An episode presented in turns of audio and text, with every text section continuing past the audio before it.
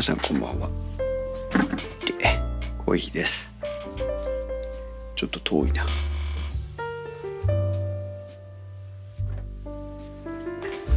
いしょ。月曜日ですね。いかがお過ごしですか？おあやほさんこんばんは。とねいつもよりもマイクの距離を離してるんですけど。どうかな？もうちょっと。これぐらいでどうでしょうかね？もうちょっと話してもいいかな。なんかあんまり最近なんとなくこうマイクの位置をね攻めすぎてたのかなという気がしていて。な何気な何気ない気づきなんですけど。もうちょっとでかい。もうちょっと遠くにしても。これぐらいでどうかな。あやほさんツイキャスト YouTube ライブとポッドキャストの同時視聴している さすが。さすが聖徳太子あやほさん。プロポッドキャスト。リスナー。なんでプロポッドキャストやめちゃったんですか？プロポッドキャスターでいいのに。違う。プロポッドキャストリスナーでいいのに。いいと思いますけどね。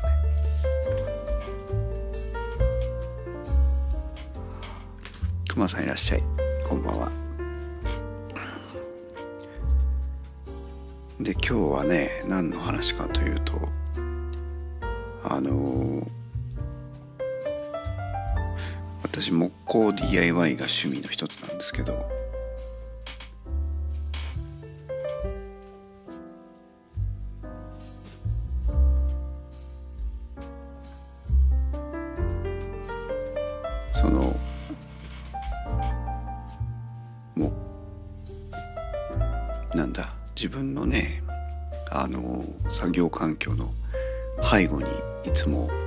を背負っているんですが、えー、一つは無印良品で買った大型の本本棚で、まあ、本棚じゃないのかな棚で、えー、観音開きになっていて上下に大きく2つに分割されていてそう木工 DIY で、えー、その奥行きがね結構広いんですよ。で棚の、え、外側から測っても奥行きが45センチ450ミリある感じでそう以前机作ってました。机というか机のところのこう棚 モニターおよびミキサーレコーダー関係置き場みたいなのを作ってたんですけどでその45センチのね棚が一つとそれから、えー、もう一つは実はあの 2x4 材で柱を立ててえ棚板を渡しただけという簡単な構造の棚を作ってます。ハピノさんいらっしゃい。特急電車の中でかな。その棚があるんですよ。で、まあそちらの方はね、今日測ってみたらね、棚の奥行きは、え、ー、と、棚板基準で言うと180ミリ、18センチしかなくて、45センチの棚に比べれば、まあ半分ぐらいなんですよ。42センチかな、奥行き。半分ぐらいなんですよ。だから、その、自分で自作した DIY の棚は結構まあこう壁にペタッと張り付いてるような雰囲気なんですけど既製品の無印の棚は結構存在感があるわけ。で中身を見た時にねパカッとこう蓋を開けてみた時にですよ。蓋を開けた時にねあピノさんまた地下鉄なのね。蓋を開けた時にねその前側1 0センチ1 5センチぐらいはね何も置いてないんですよ。棚なんですよただのね。ということは深さをあまり活用できていないという。ことなんですよね。まあ既製品なんでその点何も別にあの不満はないんですがただその15センチ10センチなり15センチなりの奥行きがもし棚としてねなかったらねもう少し部屋を広く使えるのかなというふうな思いが一つあるのとあと,、えーと、もしかしたら別なところですでに語っていますがダイソーのね密封容器という、えー、クリアなプラスチックの容器、えー、四方にバックルがついていてパコンパコンとはめ込んでいくと一応密封するよというやつがあるんですけどこれにいろんな機材をねしまって整理をしてるんですがこれがねあの規格がある程度3つ4つぐらいかな。サイズの違いがあるんですけどフットプリントがその箱の底面が一緒で深さが浅いやつと深いやつとがあってそうするとねあの底面積が変わらないのですごくこう整理しやすいというのがあってこれもちょっとなんか欠品したりなんだりしてたのをいろいろあれこれしながらねあの買い集めてようやくまあまあ満足のいく量になってでそれまで既存で使っていたものから入れ替えをして、えー、大体完了しました作業が。でこれの箱の奥行き方向があちょうど25センチで今回計画している棚の棚板の奥行きとドンピシャなんですそうするとね42センチあった外寸42センチあった奥行きが、えー、25センチになるわけですから。何センチ ?17 センチか。170ミリバックするんですよね。棚の前面が。結構ね170ミリ大きいかなと思うんですよ。でさらに、えー、その170ミリバックしたにもかかわらず、えー、収納力は変わらない。てかむしろもしかしたらもうちょっと増えるかもしれないということになって。で既存の自分で作っていた棚とあのガッチャンコしようと思っているもんですから柱を共有したりしてね。そうするとこれは材料の節約にもなるのでそうするとこう全体的な統一感も生まれてくるし、まあ、うまくいったらカーテンロールカーテンみたいなやつをねあのつけてシャッとこう全部隠せるようにしてもいいかなと思ってみたりまあ木工で自分でするとね改造し放題なのでそれはいいなと思って、えー、今一年発起して、えー、緻密に採寸をしてサイズ感を検討しているところです。Facebook のとこあの私の Facebook のアカウントではねあの皆さんには公開してないんですが Facebook のアカウントではあの私がイラストレーターを使って作図している絵をねたまにアップロード公開をしてあのここもこんな感じですみたいな話もしたりしてるんですけど。でじゃあ設計はできたと。じゃあ次はって言ったら材料を買わなきゃいけないわけですよね。えー、熊さんは道具必要な時は言ってください。本当だよね。熊さんのとこに行ってもうあの全部なんか半完成品にしてほしいわ。それでえっ、ー、と一番めんどくさいのが材料の調達とカットなわけですよ。ね、でカットするっていうのは熊さんとこみたいに丸のこがあったりなんかしてねチュイーンと切れる大きな作業小屋があってチュイーンと切れたりすればいいんでしょうけど。私はね一応集合住宅住まいなのでそんなこともできないわけです。まあたまに手の甲を引いてねあの木材カットしてるんですけどそれとてねあまり近所の方からしたらいいものではないだろうなと思うわけですよ。そうするとまあ指定の寸法にカットしてもらってくるというのが正しい解決手段になるわけですね。なんだけどこの辺のホームセンターに行ってあの 2x4 材とかを買ってね何ミリにカットしてくださいって言った時にさあのヘタニョロのあのアルバイトの人とかやったりするとねカット面がすでにもう曲がってたりするんですよ。寸法が違うぐらいだったらまだ可愛いもんでね。カットする面で木が逃げてっちゃってもうカーブを描くようなカットになってしまうという過去にも事例がありましてね。大熊さん丸の子万能版溝切りされなかった。それだけやりゃ大工仕事できますな。そんなねだからホームセンターにかけるみたいなのも嫌なので一時期あのボード層ってあのホームセンターに置いてある大きいあの何ていうの壁のカッターみたいなノコギリみたいなねありましたけどあれをちょっと使わせてくれるところがあったりしてねあのその時はそこに通ってましたけどねやっぱり安全上の問題があって普通はお客さんには触らせられないのでそうするとカットで困ると。で、えー、解決する手段はと言って私が選んだのが、うん、と木材を通販してしまうという方法で。で当然あの材料もねあの限られたものになるでしょうし、えー、私が使ってるとこ通販サイトでは、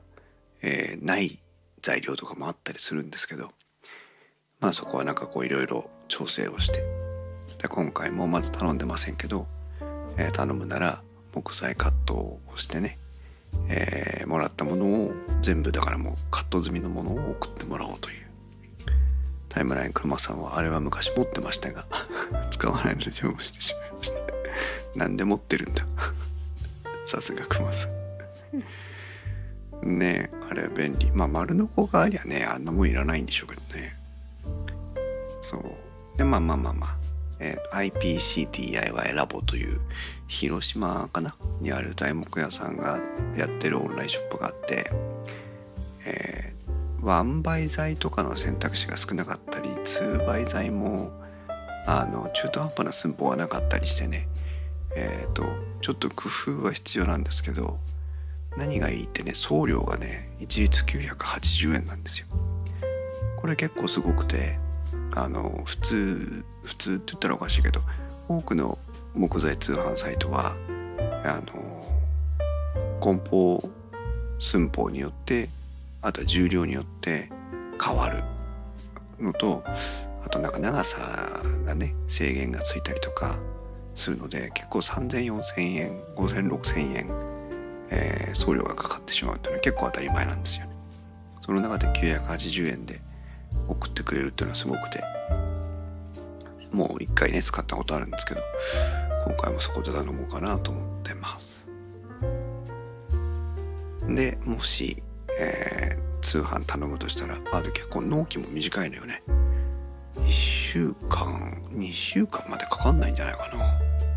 うんっていう納期で対応してくれてます。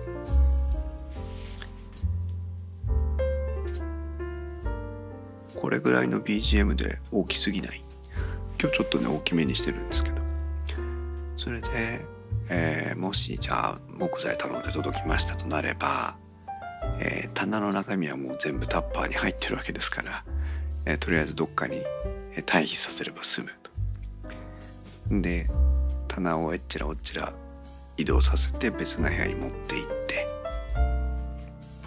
で空いたスペースで組んでいくという形になるんですが、えー、ディアウォールとかねラブリコというのがあって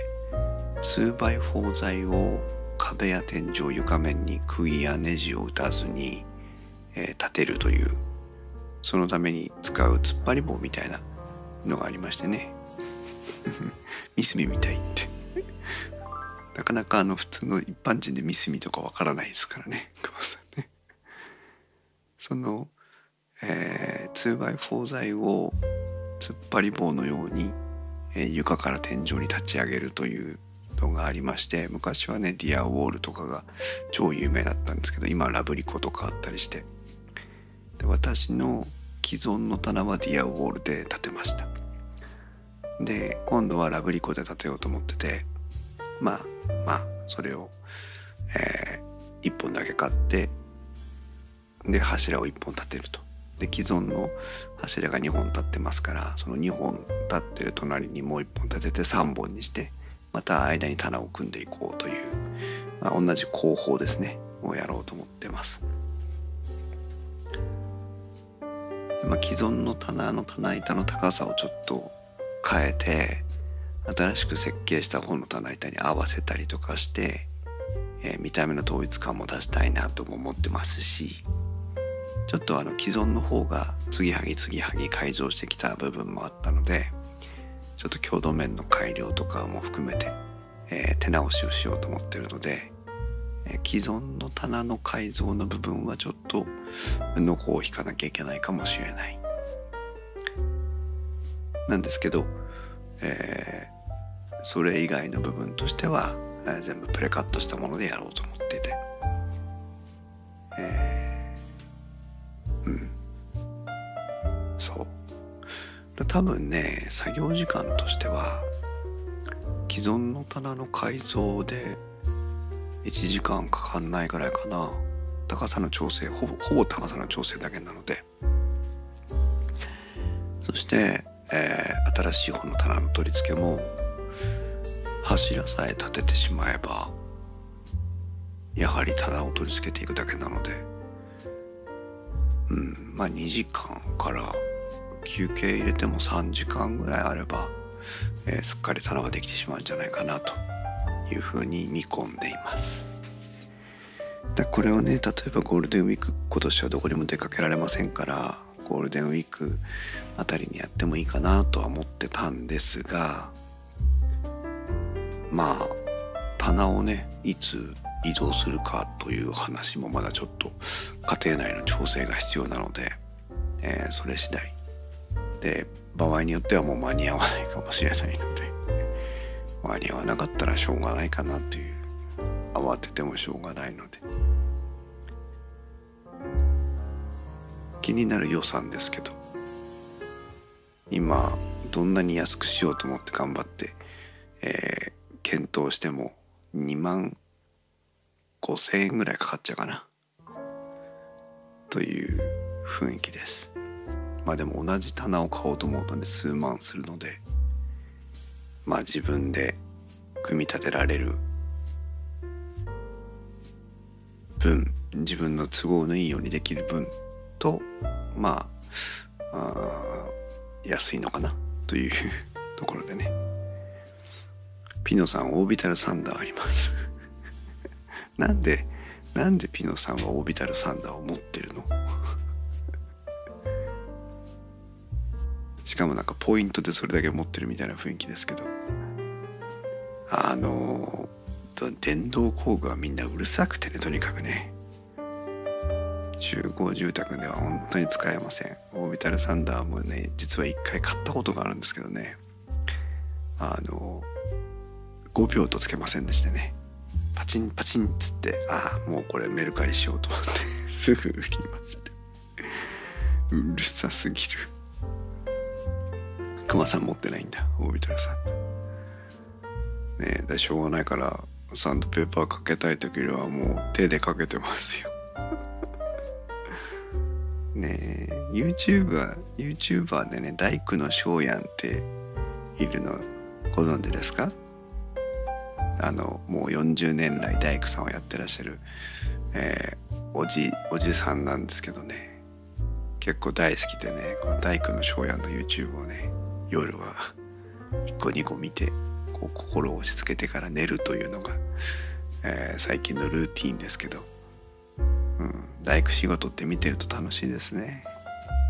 なんか独特のああこうやってそうかって現場で合わせながら作っていくのかみたいなさいうのがあってね。自分の DIY とはとてもとても及ばないんですけどまあ少しでもね次の DIY の時のクオリティをねアップさせるためにえー、技が盗めればいいなと思って、えー、そういう木工 YouTube チャンネルなんかもたまに見たりしています。女子のやつはあんま見ないな。なんか女の大工さんのやつとか見てもう何も面白くない感じだったな。昨日一昨日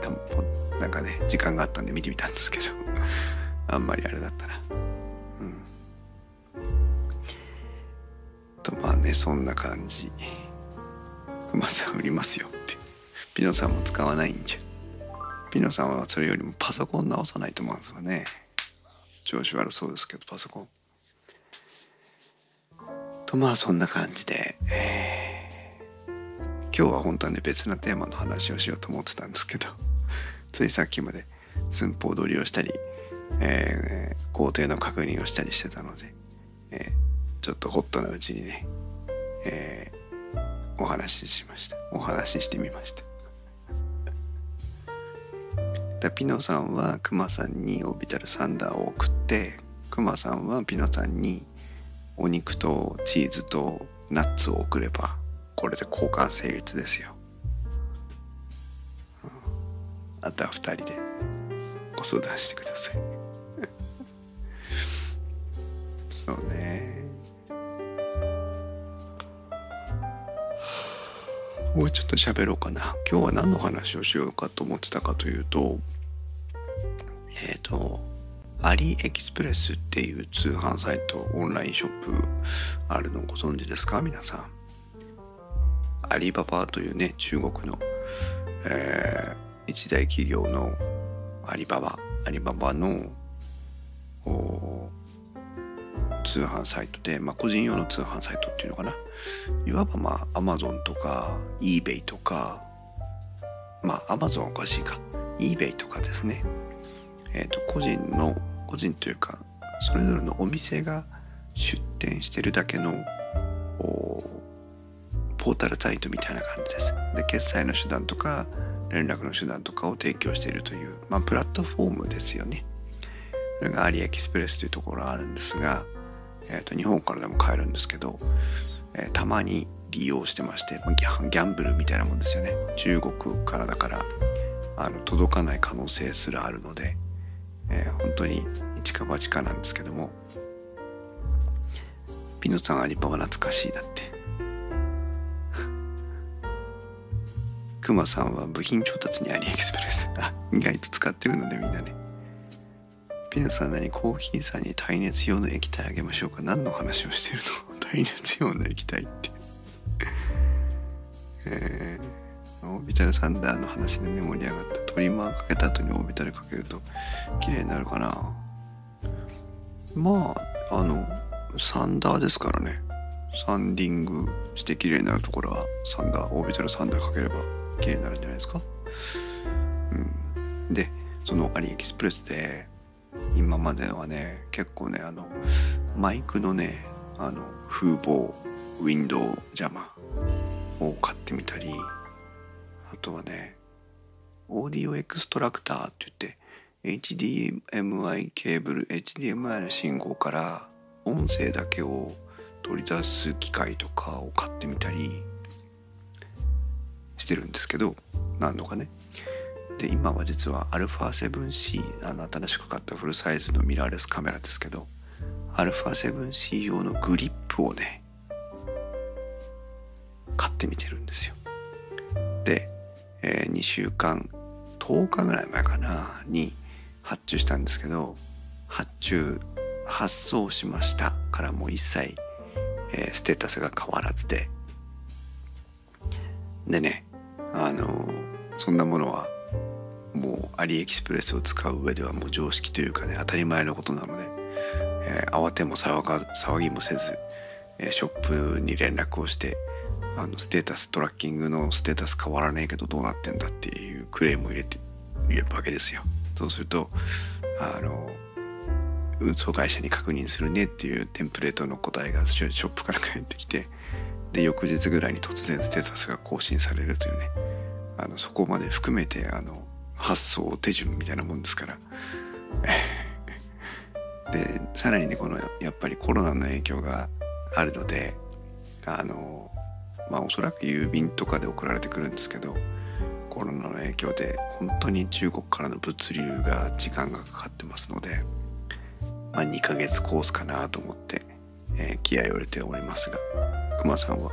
ウィッシュよりアリエクスプレスの方が信頼度は高いですね。あウィッシュっていうところがあるんだ。それはちょっと私もわからないですね。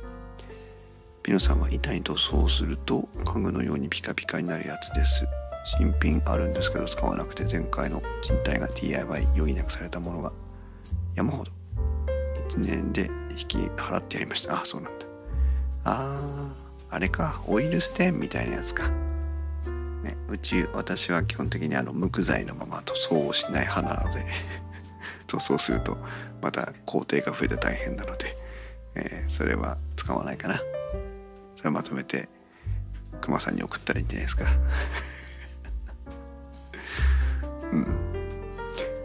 そのね5000円ぐらいしたんですけどアリエクスプレスで買った、まあ、の α7C のグリップがねで私は PayPay 持ってる PayPay じゃねえや PayPal 持ってるので PayPal で決済してるので、えー、支払いの方はまあねあの大丈夫なんですけど。あとあまりにも発送が遅いと PayPal にクレームを入れてキャンセルすぞーらっていうとあのショップの人も慌てるので余計にいいというねいう感じですがそんなのをね毎日確認しながらお仕事もしながら動画編集もしながら α7C ですね。動画動画をねえっ、ー、と α7C にしてから3本ぐらい撮りましたけどね。ほんと綺麗。ほんと綺麗。今まで OMDM1M2 でね頑張って撮ってきましたけど OMDM1M2 では本当にここはあの注意して設定してとかってやってたのが一切いらなくなるというね。もちろんあのその時のノウハウが生きてるのでねそれはそれでいいんですけどほんと綺麗。あのポン出しというねあのボタンを押すと BGM や効果音を再生するというポン出しの機能というのがありますけどポン出しの機能を解説した動画を一番最近最新版ではアップしてるんですがそれが α7C で撮影した映像なのでもしね時間があれば以前の過去の動画と比較してもらうとね綺麗さが伝わるかなと思ったり。しております。さあそんなこんなで、えー、今日もねコーヒーラジ配信できてよかったなと思いながらぼちぼち、えー、寝る準備を始めようかなというところでございます。くまさんとみのさんはねあポン出し見てありがとうございます。やっつけでね撮影して編集したんだけど。くまさんとみのさんはツイッターなりでお互いにご相談してもし成立するようなら交換なり商売なりしてください。はいということで今夜もお付き合いいただいてありがとうございました。それでは皆さんおやすみなさい。